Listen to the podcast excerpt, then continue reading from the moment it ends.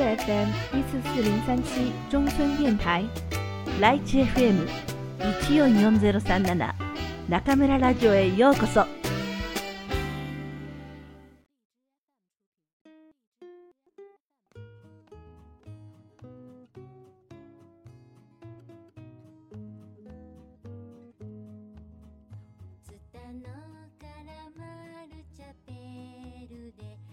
皆さんこんばんは。今夜も中村ラジオへようこそ。私は当ラジオ局のディスクジョッキー中村です。さて、大好評の中村お招き部屋。今日のお客様は森田拓馬先生です。森田先生は東京生まれ、大阪育ち、そして現在の日本のお住まいは京都という日本のいいとこ取りのご出身です。大学では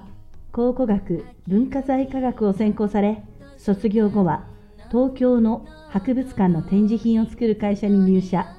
25歳の時大学の海外発掘調査隊に参加して中東のレバノンに行ったり博物館で解説員をするなど多彩なご経歴をお持ちです。2013年日本語教師として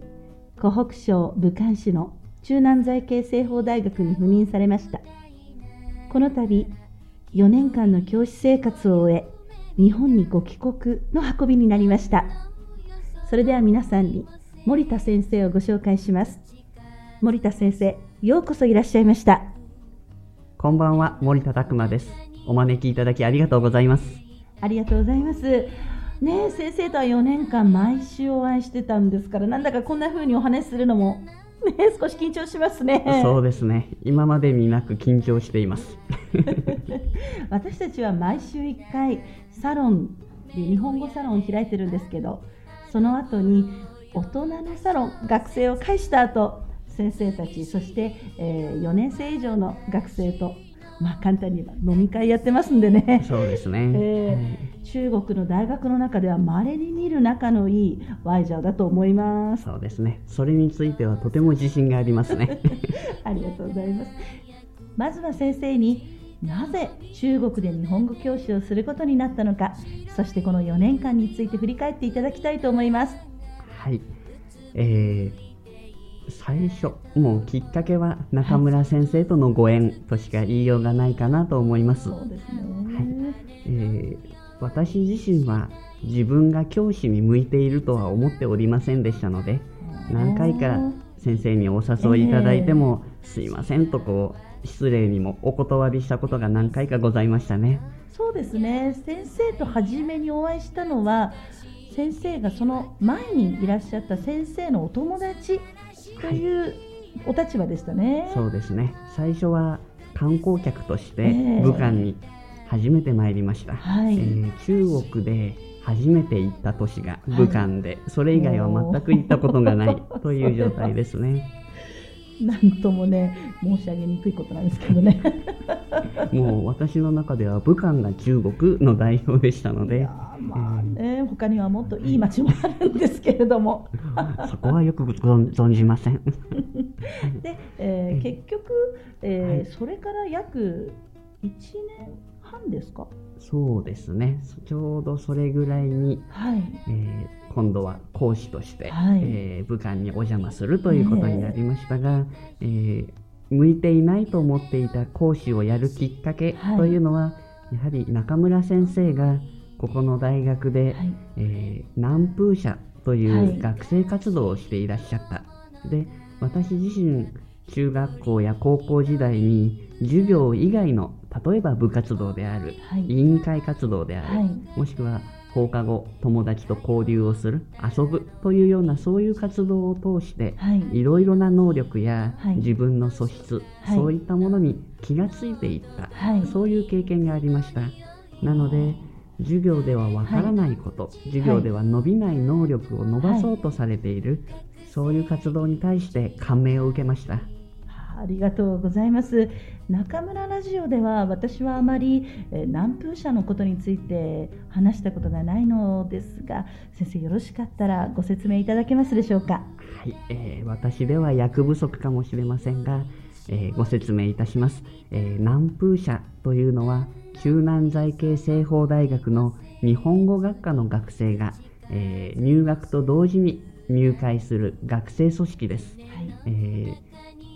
主に先輩と後輩の仲を、えー、取り持つような、えー、学年を超えての活動で、はい、えー、毎週金曜日に、えー、1週に1回サロンを行日本語サロンを行っていたり、はい、あとは楽器ごとに例えば、えー、CM 大会。これは中南財系西方大学の日本語学科を有名にしよう、ね、みんなに PR しようという活動、はい、えー、自分たちで映像を作るという大会あとは朗読コンクール、えー、演劇大会作文コンクールあとはそうですねこれが2大イベントかもしれませんが、はい、えーと、日本文化を紹介する文化祭、はい、それと150人が参加する、えー、忘年会というのが行われております。いろいろやってますね。盛りだくさんですね、イベントが。うん、私がこの中南財大に来ましたのが2011年。南風社をくんくんたちと作ったのが2012年3月になります。それから早いものでもう6年、南風社できても5年以上ですね。ですね。もう本当に今までいろんなことをやってきたなと思いまして改めて森田先生が助けてくださったおかげだと思っております、えー、ありがとうございます私自身もすごく楽しませていただきましたどうもありがとうございますまあ、中国の大学の様子については皆さんもご存知だと思いますけれども、まあ、本当勉強中心。そ,、して進学就職っていう2大目標のためにねみんなが一生懸命頑張ってるなっていう感じするんですけれども、はい、まあ、私は正直中学高校大学の思い出っていうと部活動や体育会での日々っていうのがね頭にありまして何もまあないと言ったら問題があるかもしれませんけれどもうん勉強だけで4年間終わらせるのはもったいないんじゃないかなと思いましたね。そうですね。特に大学は社会に出る準備をする。そう、ね,、いう段階だと思いますので、はい、会社に入る社会に出て、えー、やはり今までの学生と状態が変わると思います。はいその試験問題を出されて、はい、それを解けば、高得点を出せば評価されるというふうな社会ではなくなりますので、そういう点こういった南風社の活動とい。うもので、いわゆるコミュニケーション能力を高めるという、はい、とてもいい場になっていると思いました。そうですね。もう本当に社会に出ると何があってもまず最初にあるのはコミュニケーション能力ですよね。そうですね。はい。全くですまあ、南風社ではさまざまな活動を通して、えーまあ、学生たちがいろいろなことを学んで成長していく場なんですけれどもまあ、そう簡単にもね まあ中学高校まで何も経験がない人たちがやるわけなのでそういう面では日本の生徒学生たちの方がおそらく早く動けるっていう印象は持ってますね。そうですね。私自身も例えば中国の学生さんたちの勉強に対する姿勢であったりとか、はい、あとは集中力ですね、はい。それはすごく高いなと感じるんですけども、ねはい、その一方でその小学生と同じぐらいの、はい、こう何か個人で頑張ろうとするというんでしょうか。そういうところをすごくあの感じましたので、はい、こういった南風社の活動というのは新しい試みとして非常に画期的なんではないか、はい、そういうふうに感じてこちらの大学に赴任してまいりました。まあ4年間あっという間でしたね。そうですね。昨日のことのように来た時の、ね、赴任してきた時のことを覚えています。どうですか？武漢っていう中国の中でどうでしょう？生活が楽だとは思えないんですけれども先生からしてこの武漢という町ではいかがでしたか？そうですね。もう先ほども申しましたが、はい、私にとって中国の都市、はい、最初が武漢でしたので、えーもうこういうものだというふうに思っていた。ただとにかくもう知ってる方は知ってると思いますが、はい、私は辛い食べ物が日本人の中でも特に苦手ですので、はい、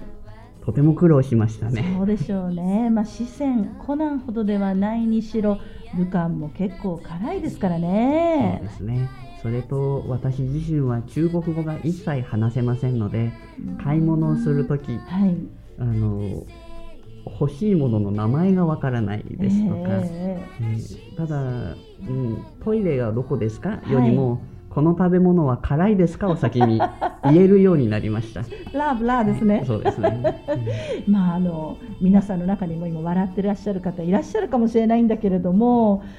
これは一大事ですからね。ね命がけですね、食べ物に関しては。そうですよね。もう一番の大元ですもんね。そうですね。食べ物がダメだと、やっぱり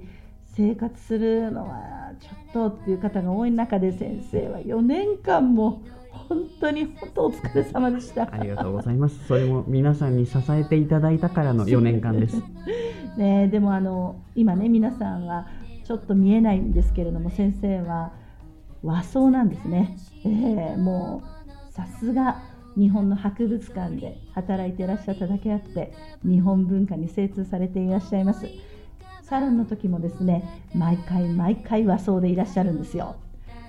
本当にね何にもできない私から見たらもう本当に日本文化の神様みたいな感じです先生は。でお着物何着ぐらいお持ちいただいたんでしたっけ、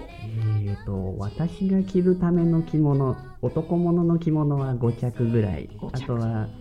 その中で学生さんが着れるものは6着ぐらいですねあとは女の子用の浴衣は20着近く持ってきております。じゃあ30を超えているということですか？そうですね。うわ聞いてくださいよ皆さん。もう比べて構わないですよ。皆さんのワイジャオの先生の中でお一人でね30着以上の浴衣お着物を持ってらっしゃる先生がいますかね。この1点からもね中南在大日本語学科の学生本当に幸せだったと思うんですよね。それから先生は武術武道の方もねよくたしなまれて。そうですね、もちろんまだまだの身なんですけれども中学校の頃は剣道、はい、高校生になってからずっと弓道を続けておりました。弓道ですよ。ねあの日本語サロンの中でミニ講座というものを時々開くんですがそこで先生に弓道についてね実演していただいたことがありますね、はい。そうですね。懐かしいですけどもあの普段武道に興味のなさそうな学生さんたち、はい、あとは基本的に女の子は武道に興味がないのかななんて思っていたんですけれども、はい、私が日本から弓と矢を持ってきて見せたら、すごくこう目を輝かせて見てくれていましたね、はい、あの弓の長さたるやね。そうですね。あれはちょっと日本の弓。もともと中国からそういったものは伝わってきているんですけれども、日本で独自に変化したという意味では、世界で最も大きい個人が持つ弓としては最も大きいものになるそうです。そうなんですか？世界で、はい、ただやはりそのまあ、ちょっと難しい話になってしまうんですが、はい、日本人の体格、はい、どうしても小柄でしたので、えー、大きい弓を使った方が遠くに矢を飛ばせる。そういう非常に理屈に合っている理にかなった。そうですね、そういう意味もありますね。そうだったんですか、まあ、昔の日本人といえば150センチ台だったと思いますからね。そうですね。戦国時代のあの、えー、魔王と言われた織田信長も150センチぐらい、はい、あ私より身長が低いんだなと思うとなんか 意外ですね。誰も恐れないでしょうね、なんだこのおじさんみたいな、イメージでいうと180とか190ぐらいの大男のイメージなんですけれども、実は150センチの小柄なおじさんなんです、ね、センチだったら私頭をなでなでしてしまいそうですけれどもね、ね。あそうでしたか。まあ、その他にもね本当先生はお茶のお話もしてくださいましたし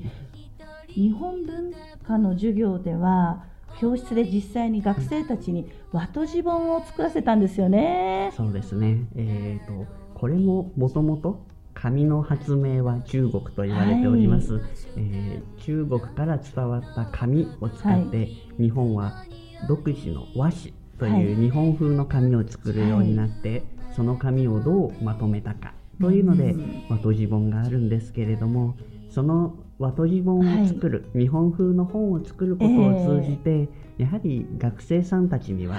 中国で作られた紙、はい、自分たちの国の文化についてよく考えてほしい感じてほしいなという願いを込めてやっておりました、ね、四大発明ですよね西院さんですね。ああもう授業中に実際に手を動かすワークショップ、はい、描いたり絵を描いたりすることは結構あると思うんですけれども、はい、このように図画工作の世界っていうのはおそらく500校ぐらいある日本語学科の中で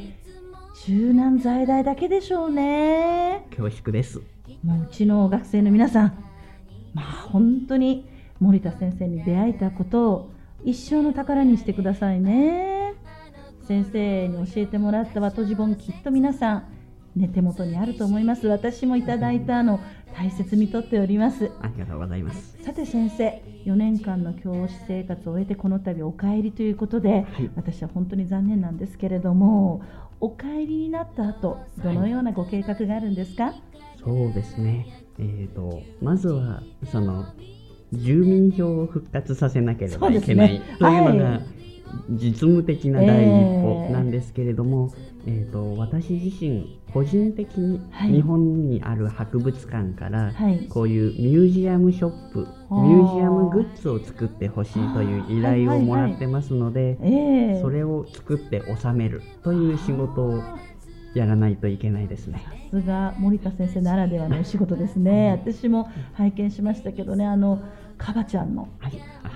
素敵ですね。あの日本で唯一そこでしか売っていないというお土産品になりますので、はい、売れ行きもいいみたいですね。どこの博物館に行けば買えるんですか、はいえー、東京の三鷹市にあります、はい、中近東文化センター。はい皆さん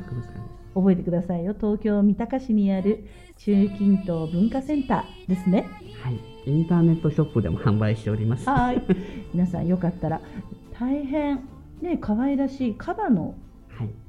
緑と言いますか青と言いますか。そうですね。もともとはエジプトの焼き物の色なんですけれども、はいえ。ー、世界でも有名な博物館イギリスの大英博物館、はい、フランスのルーブル、はい、そういった有名な博物館には必ずあると言われている出土品です。どんなお守りなんですか？えーと、カバというとのんびりしているようなイメージがありますが、えー、実は大変凶暴な動物で年に何世界中で年に何人か殺されてしまうような、えー、そういう事故も起きてますね。なんですが彼らは子供をたくさん産みますので、えー、子孫繁栄であるとか子宝に恵まれるというそういう意味があるそうです。それはこれはいろいろとお悩みの方にはちょうどいいかもしれません。そうですね。じゃあそのミュージアムグッズを作ったり他に何か、はい、あとはそうですね。あの私も中国とのご縁ができましたので、はいえー、これからもこのご縁は大切にしていきたいなと思っております、はい、なので例えば日本の文化を紹介するような、はい、そういう仕事に関わっていきたいなというふうに思っております、ね、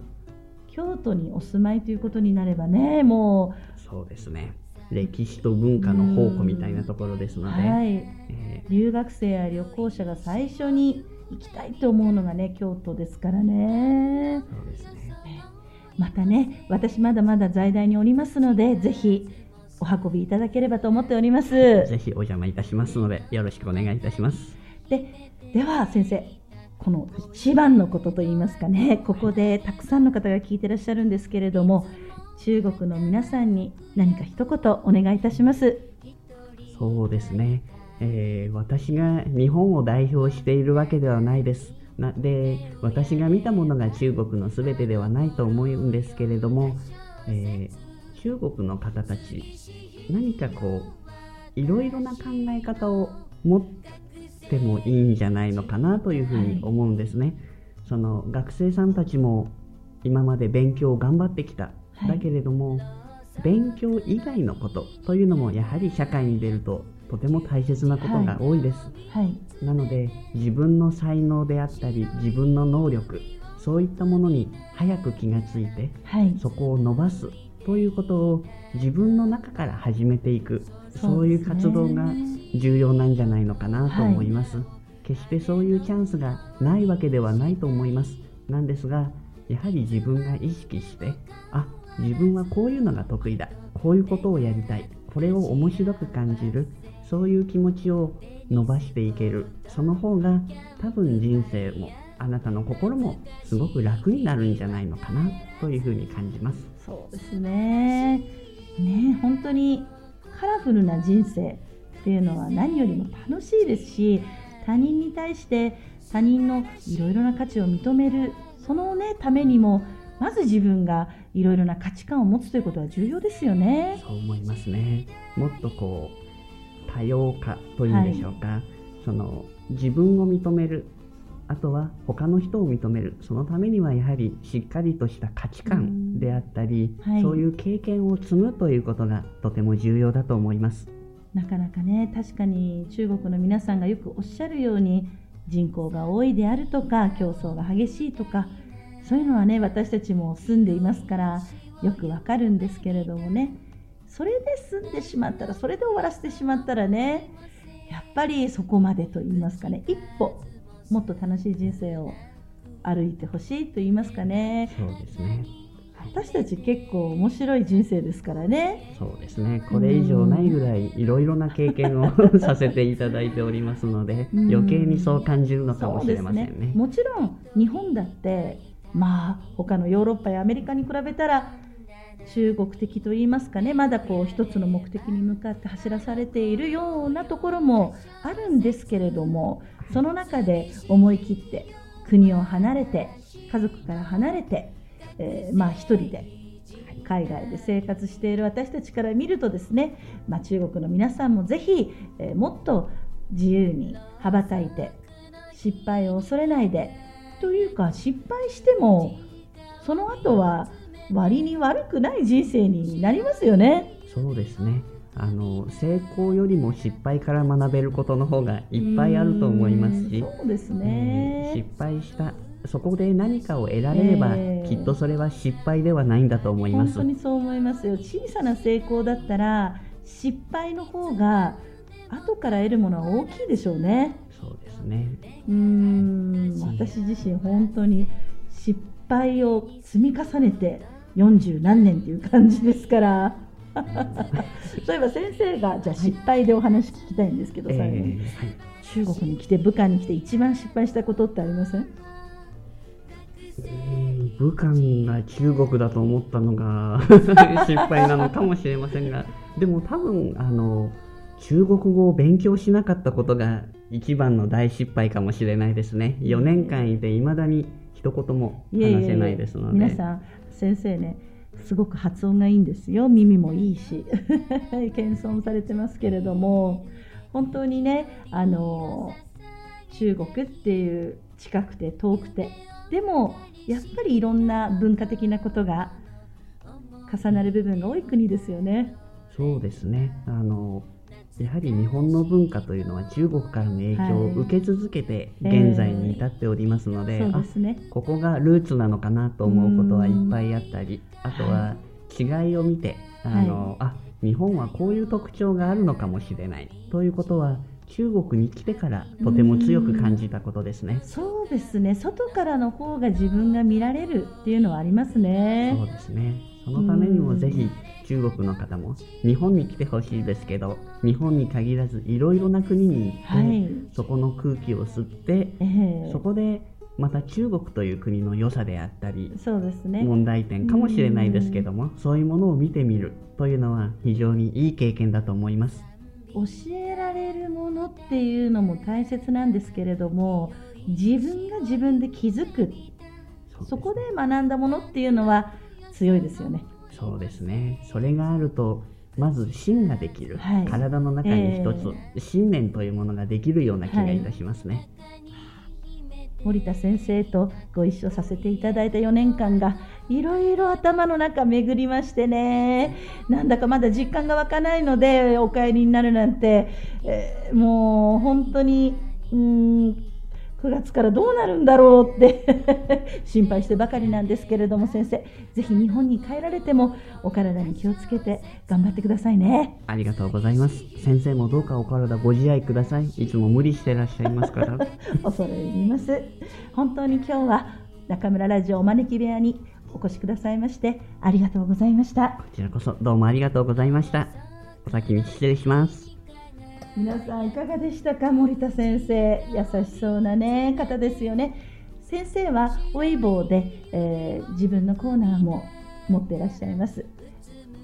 日本職人魂森田で検索してみてください。先生は日本にお帰りになったらどんどん日本の文化についていろいろなことについてアップされると思います。えそれでは皆さん暑い夏これからが本番です。どうぞ体に気をつけてお過ごしくださいね。中村もくんくんも元気に頑張ってまいります。それでは皆さんまた次回ここでお会いしましょう。おやすみなさい。